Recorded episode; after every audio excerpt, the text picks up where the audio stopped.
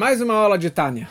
Mais uma aula do GPS para alma, para o nosso pessoal que está acompanhando semanalmente.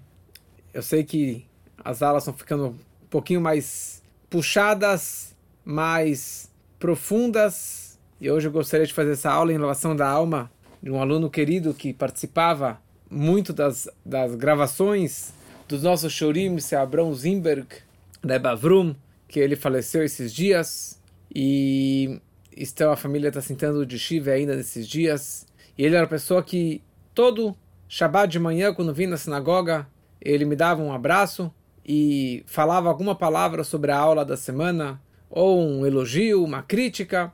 E uma coisa que ele falou bastante para mim era de diminuir o tempo das aulas. No começo das aulas, é, fazia às vezes aula de uma hora, uma hora e cinco, e daí eu diminuí para 50 minutos, e mesmo assim ele reclamou.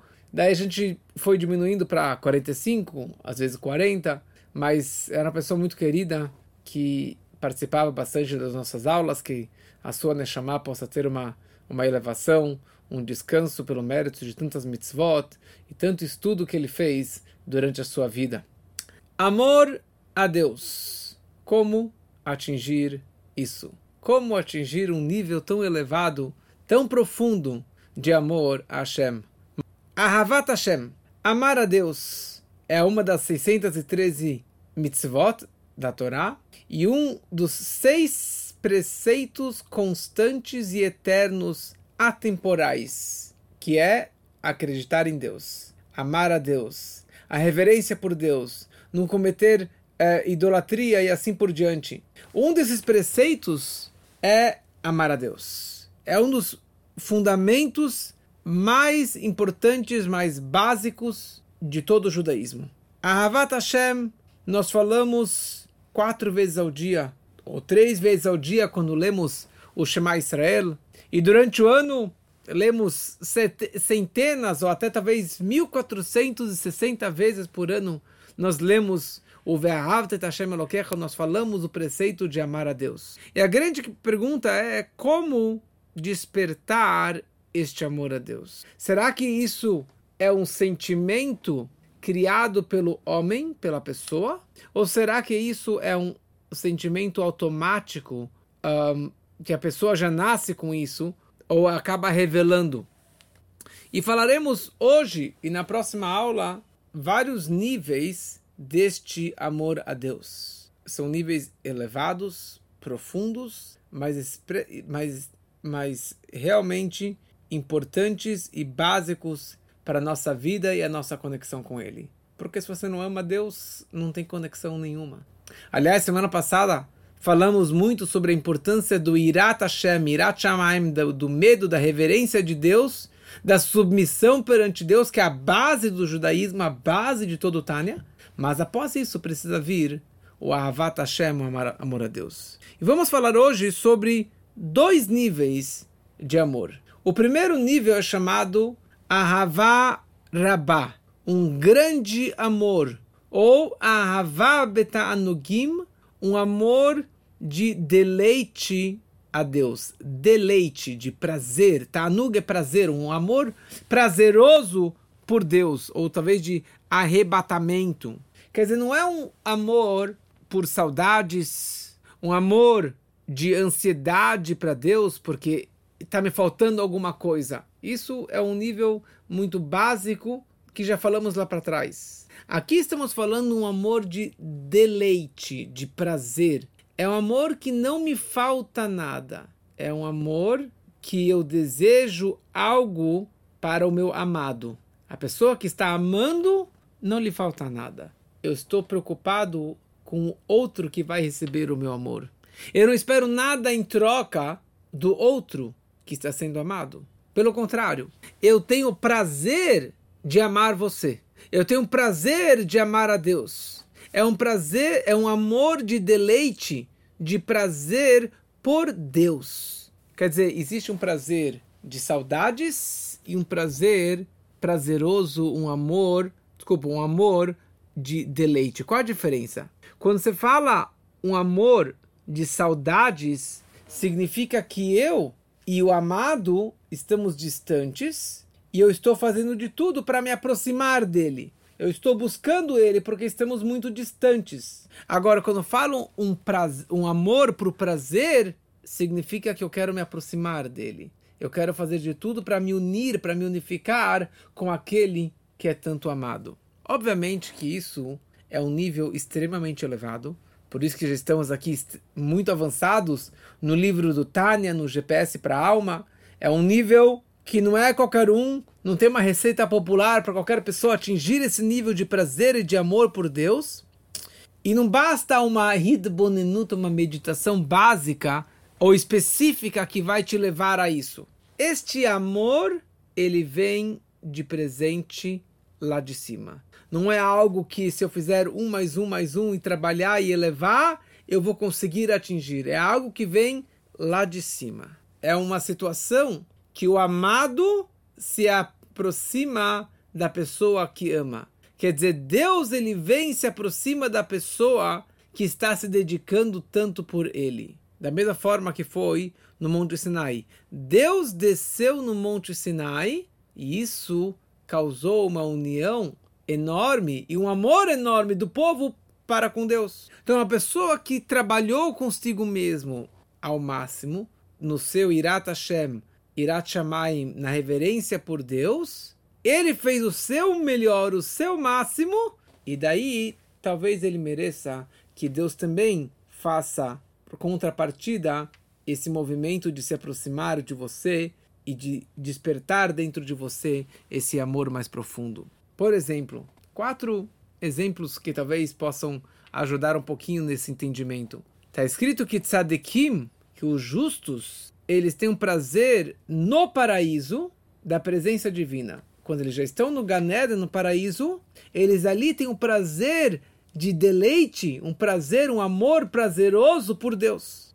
E muitos deles, Olam em vida, neste mundo material, ele já tem um, um insight, já tem um, um gostinho desse prazer e desse amor prazeroso por Deus. E como está escrito que três pessoas, que são os três patriarcas, Abraham, Yitzhak e Yaakov, neste mundo eles já tiveram esse tipo de prazer enorme por Deus. E aqui tem uma coisa, uma frase que eu já falei, já repeti inúmeras vezes, mas que encaixa bem com esse a semana, a leitura da Torá que estamos fazendo esses dias da história do patriarca Yaakov com a Raquel, do casamento do Jacó com a Raquel.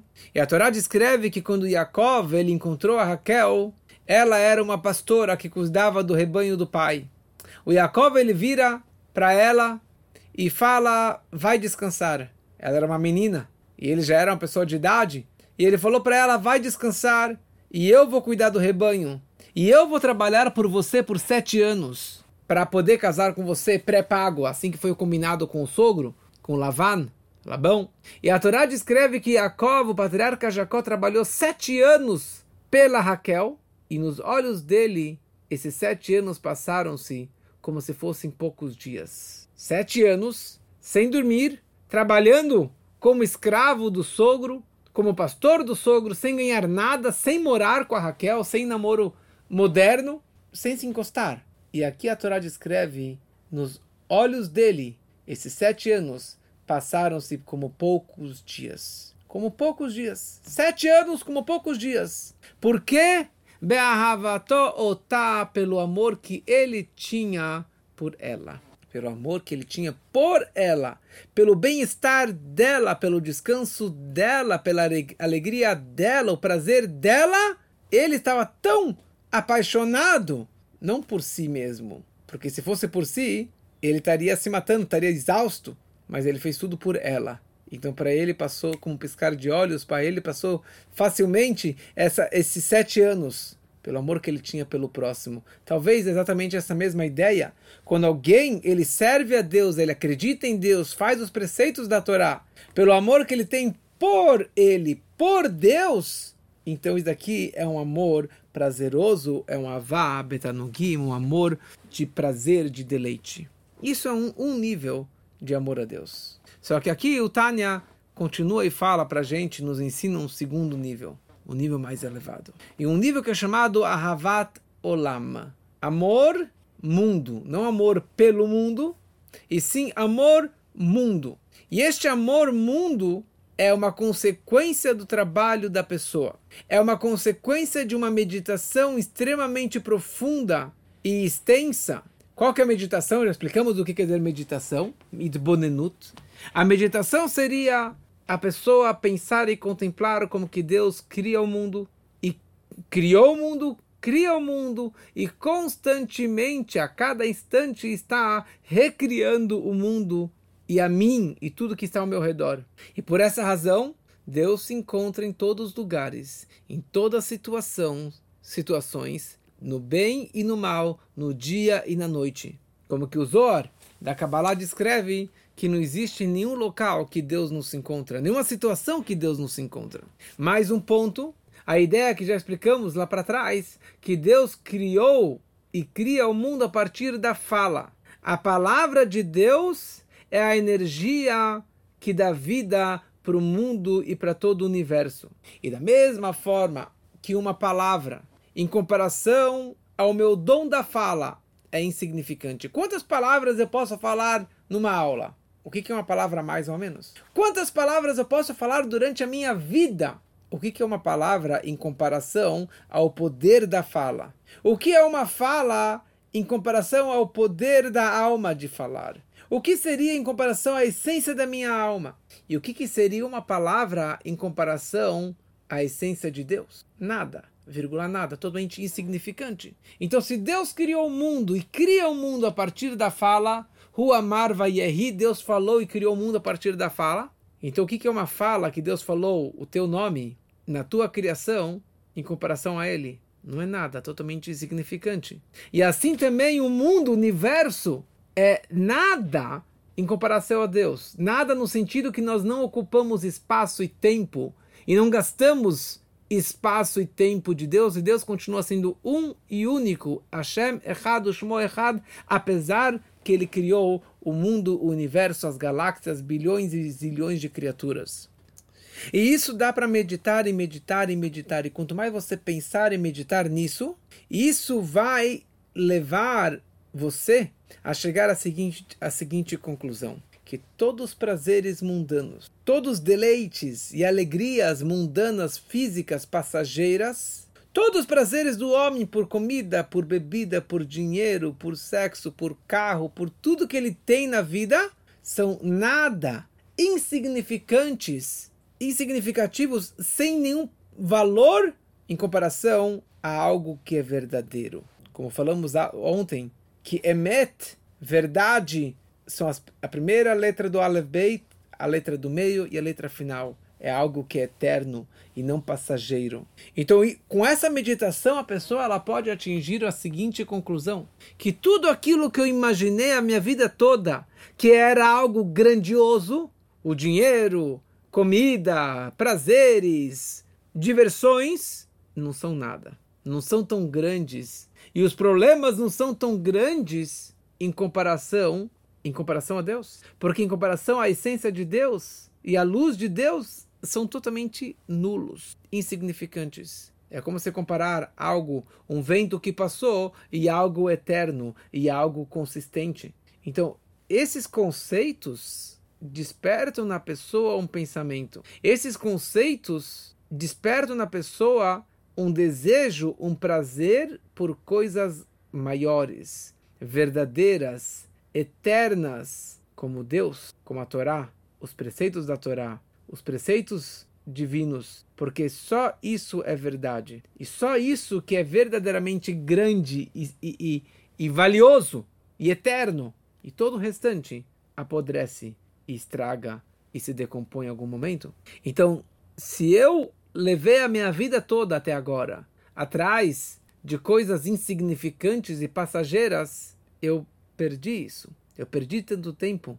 E a partir de agora, o meu deleite, o meu prazer, o avat olam, o amor mundo, quer dizer, amor mundo, eu, é um amor a Deus que eu chego à conclusão, enxergando esse mundo cruel, esse mundo de terroristas, esse mundo tão com tanta corrupção, com tanta maldade, com tanta escuridão, que, que valeu aquela comida que eu comi?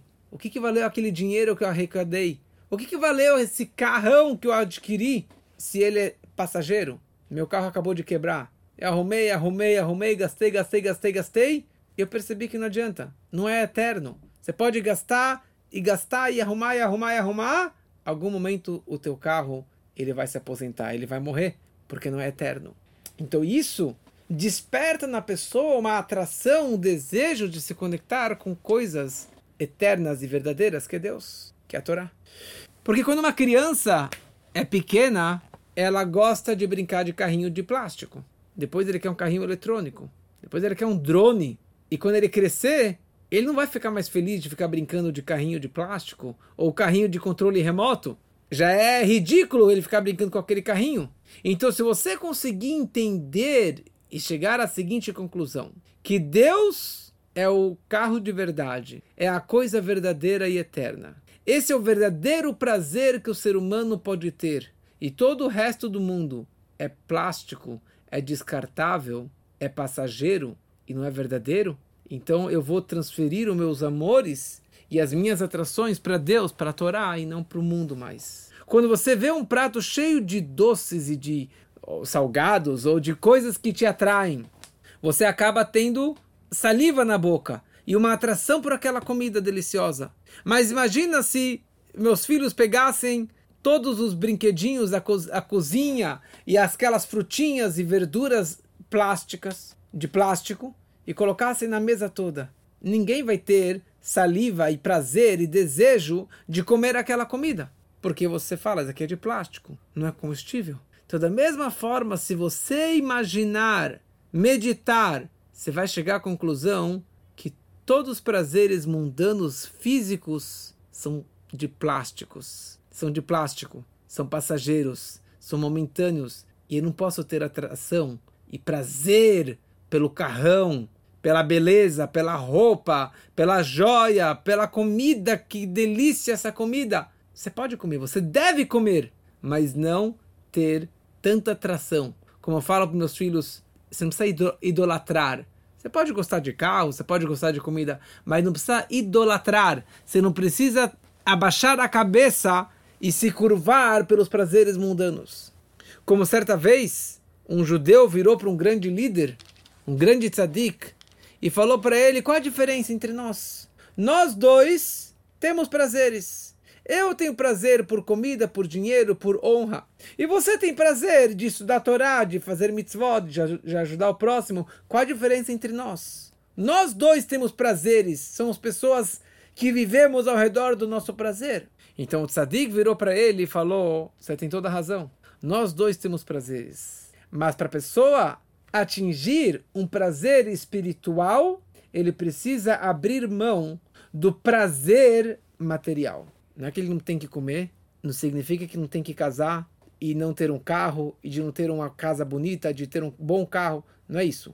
A questão é o prazer, o deleite, o que, o que te traz alegria na sua vida. Você quer viver com alegria espiritual? Você quer viver conexão com Deus? Você não pode chupar, como um rabino me dizia sempre. Ele falava: Você quer comer um bom churrasco? Pode comer o churrasco. Mas você não precisa pegar aquele osso aquela, aquele, aquela comida e falar, ah, sei lá, vi, isso aqui é vida, isso aqui é gostoso, isso aqui é prazer, é isso que me traz alegria. Se a pessoa vive com isso, ele nunca vai conseguir sentir um prazer pela espiritualidade, um prazer por Deus, pela Torá, pela Torá, ajudar o próximo de verdade, ter um amor ao próximo de verdade. Porque amor a Deus não anda junto com outros amores. Você pode gostar de comida, você pode gostar de dinheiro e de honra. Mas quando o amor é por Deus, não, não, não anda junto com os outros prazeres. Não andam junto esses prazeres. Obviamente que isso aqui é um nível muito elevado, muito distante da nossa realidade e da grande maioria da, das pessoas. Mas se entendermos esse conceito, fica mais fácil de você entender de que não dá para ficar em cima do muro. Não dá para a pessoa estar tá metida tanto com material e querer também ter uma espiritualidade. Como que diziam os, os velhos sábios, diziam o seguinte, se as, se as pessoas metidas em prazeres mundanos soubessem o que é uma verdadeira reza, uma tefilá com kavaná, com prazer, com alegria, com meditação, eles iriam abrir mão de todos os prazeres, de todas as coisas materiais, para poder rezar e rezar e de ter esse deleite, esse prazer e essa conexão máxima com Deus. Tem uma história muito longa que meu pai contou inúmeras vezes essa história. Essa história de uma pessoa que viveu na época dos Tanaim, na época do Talmud, há dois milênios, que ele se chamava Elazar ben Durdaya. E esse Elazar, filho de Durdaya, era o maior pecador da época. Consta no Talmud que não havia nenhuma moça que ele não conheceu. Ele aprontou todos os pecados, fez de tudo do pior. E se ele escutava que tinha uma moça que, que lhe interessava, ele viajava, cruzava rios e oceanos para poder conhecer essa moça. E certa vez ele escutou que tinha uma que estava lá longe, precisava cruzar vários rios e mares, e que custava uma fortuna para conhecê-la, mas ele foi, pegou esse dinheiro e viajou e esteve com ela. No meio da conversa, ela vira para ele e fala para ele que uma pessoa como ele, um judeu, que peca tanto como, como ele aprontava, o Elazar ben Dudaya, não tem solução não tem uma forma dele fazer chuva, de ele se arrepender e voltar a Deus. E naquela hora isso pegou ele forte, despertou a alma dele e ele queria fazer chuva. Ele sai no campo e começa a falar com os céus e com a terra e com os ares e ninguém aceitava o retorno dele, porque uma pessoa como essa não presta em nada, ninguém vai aceitar o, o, o retorno, a chuva dele. E de tanto sofrimento, ele estava na montanha, ele, coloca, ele abaixa a cabeça e coloca entre as duas pernas. E ele chorou, chorou, chorou, chorou, até que ele morreu. E no momento que ele morreu, saiu uma voz celestial, um bat kol, que disse: Ashrecha shemezuman lolamabá. Bem-aventurado, feliz é você que foi convidado para o mundo vindouro, para o paraíso, e ele foi direto para o paraíso. Ele morreu fazendo chuva, chorando e se arrependendo de tudo que ele fez de errado durante a vida toda. Naquele momento, em outro lugar do mundo, o líder da geração, Rabbi Yuda Hanassi, o Rabbi Yuda, o príncipe, que era o autor da Mishnah, ele chorou, ele escutou essa voz celestial, porque ele era o líder da geração. Ele vira para os alunos e ele fala a seguinte frase: Yesh Existem pessoas que adquirem o seu mundo, o seu mundo vindouro, o seu paraíso, em um momento, um momento de chuva, de retorno, de arrependimento. E tem outros que demoram a vida toda. Mas Rabelazar ben Durdaya, naquele momento final da vida, que ele chorou e se arrependeu de tudo que ele fez na vida, ele adquiriu o mundo vindouro, ele adquiriu o paraíso. Obviamente que isso aqui não é uma receita popular, porque consta nos livros do Talmud que a pessoa que peca, falando que amanhã eu vou retornar, amanhã eu vou voltar a Deus, amanhã eu vou fazer chuva, não possibilitam a ele fazer essa chuva, esse arrependimento, esse retorno. Mas essa foi a história do Elazar ben Durdaya. Muito bom. Isso aconteceu há dois milênios. Na cidade de Zuravich, em Moliov, na Rússia, 250 anos atrás vivia um erudito muito famoso que conhecia todo o Talmud de memória, de cor e salteado, e todos os legisladores e todas as leis judaicas era uma pessoa, um crânio da geração. De repente, esse jovem prodígio, ele pirou, veio uma besteira na cabeça dele, era na época do, do, do iluminismo, do reformismo da época, e ele decidiu abandonar o estudo da Torá, e começou a pegar livros laicos de filosofia e de matemática e de engenharia, e ele acabou largando toda a religião e virando um herege, um apóstata, e largou toda a religião. Seu pai, que era um grande homem, um grande sábio, uma pessoa temente a Deus, advertiu ele, tentou aproximar o filho, mas nada adiantou por causa que ele já decidiu que ele ia ir para o mundo e abandonar o caminho judaico. Certa noite, meia-noite, ele acorda e ele vira para o pai dele, ele fala, papai, olha, eu cheguei à conclusão que a Rússia é o pior país, o país mais estúpido de todos os países. E nesse estado que vivemos, Moliov é o mais estúpido, mais bobo de todos. E na cidade de Zuravit, que nós vivemos, é a pior cidadezinha que existe em todo o nosso estado. E a casa, nossa casa do nosso pai, é a pior, é a casa mais boba, mais tola de toda a cidade. E você, meu pai, é o homem mais estúpido que existe nessa casa e de todo esse país e do mundo. E por isso, naquela hora, ele virou as costas e abandonou a casa do pai, deixou o pai boca aberto e ele nunca mais voltou. Porque os iluministas, que já contamos sobre eles, esse, eh, os masquilim, já haviam contratado ele, feito, feito um brainwash e já levaram ele direto para Berlim. E ali ele foi para uma faculdade, várias faculdades, porque ele era um crânio.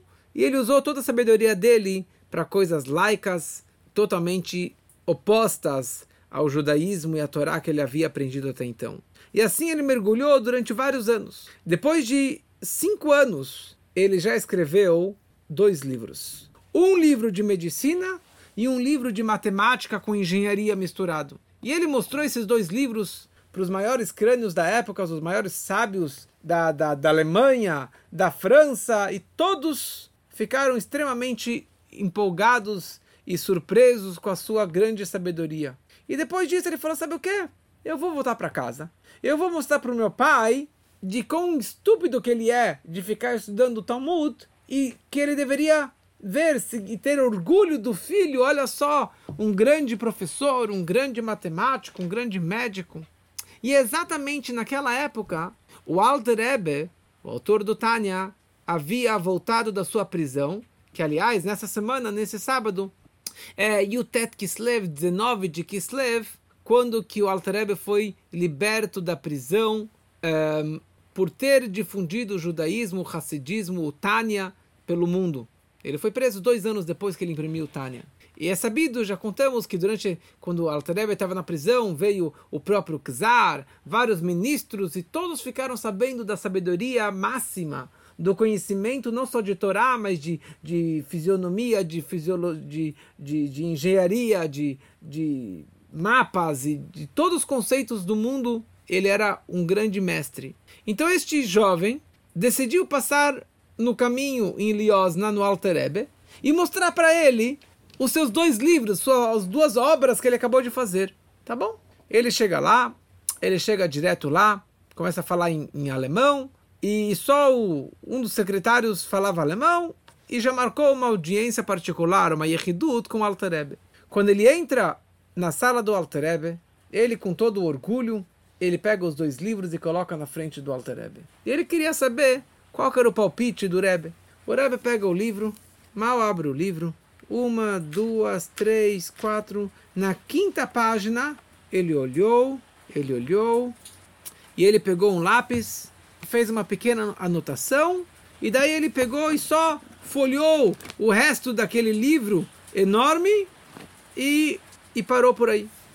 Eu espero que essa chuva não pare nossa gravação, não caia a luz e não pare a nossa internet. De qualquer forma, quando ele acabou de ler, ele apontou para o jovem na quinta página, tá vendo essas linhas aqui? Tá vendo essa palavra que você, você escreveu? Isso está errado, esse cálculo matemático está errado. Ele mostrou por quê. Ele falou: se esse cálculo matemático está errado, todo o seu livro, que é baseado nesse cálculo da quinta página, todo o livro está errado. Ele já ficou totalmente surpreso. E daí ele deu o segundo livro para o Rebbe, o livro de medicina. O Rebbe olhou para cá, olhou um pouquinho o livro, e daí o Rebbe virou para ele e perguntou: Me fala uma coisa, qual órgão do corpo que, se ele for cortado, o perigo é muito pequeno? E daí o jovem vira para o Rebbe e fala: O dedinho do pé não é um, um dedo tão vital. E o Rebbe falou para ele: Está totalmente errado, porque no dedo tem várias veias, tendões essenciais que pode ser, na verdade, um perigo muito, muito grande para a vida da pessoa. E esse era um dos conceitos básicos desse livro de medicina que ele havia escrito. E daí ele sai da sala do Rebbe totalmente surpreso, e daí ele estava totalmente perdido. Ele foi lá, pegou o primeiro livro, rasgou e jogou na lareira. Pegou o segundo livro, rasgou e jogou numa outra fogueira, numa outra lareira. E depois ele volta para a sala do Rebbe e o Rebbe aceitou estudar com ele particularmente durante um ano inteiro. E esse ano de estudo era só o Rebbe com este jovem. E ninguém podia entrar na sala do Rebbe.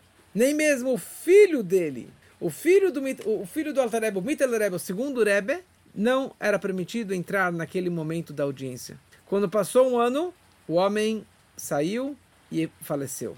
E daí o Alter Rebbe vira para o filho e fala para ele o segredo. Saiba, meu filho, que esse jovem era um Gilgul, uma reencarnação deste Elazar Ben Durdaya.